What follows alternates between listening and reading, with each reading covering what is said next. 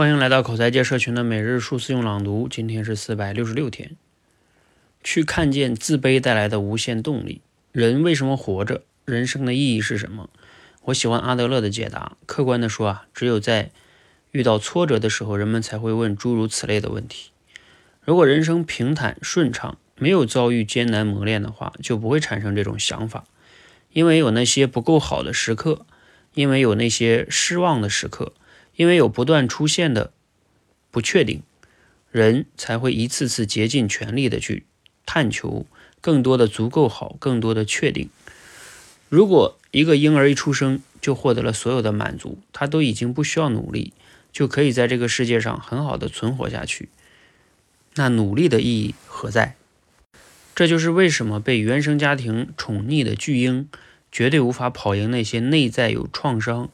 而需要不断奔跑的人，这也是为什么很多从小看起来自信满满的人，长大后未必能超过那些小时候不够自信的人。好，内容来自于你的自信决定你的未来。那这段话的核心思想呢？嗯，我相信大家也能理解哈。他说的就是说，自卑也有它的价值哈。啊，甚至自卑的人比那些被很好的满足的巨婴。会活得更好。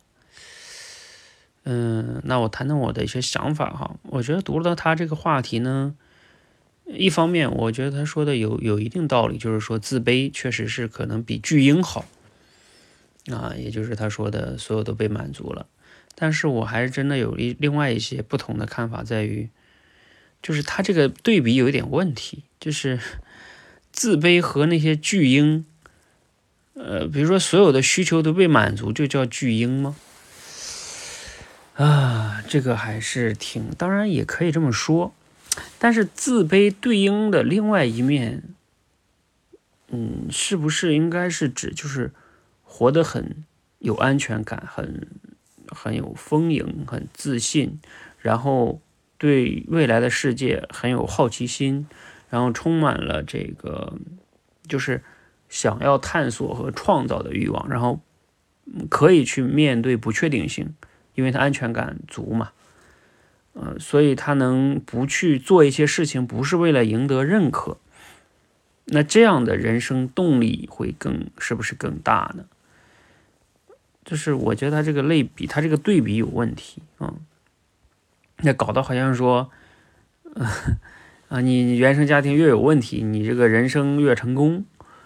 就像他说的啊，未必能超过那些从小时候不够自信的人。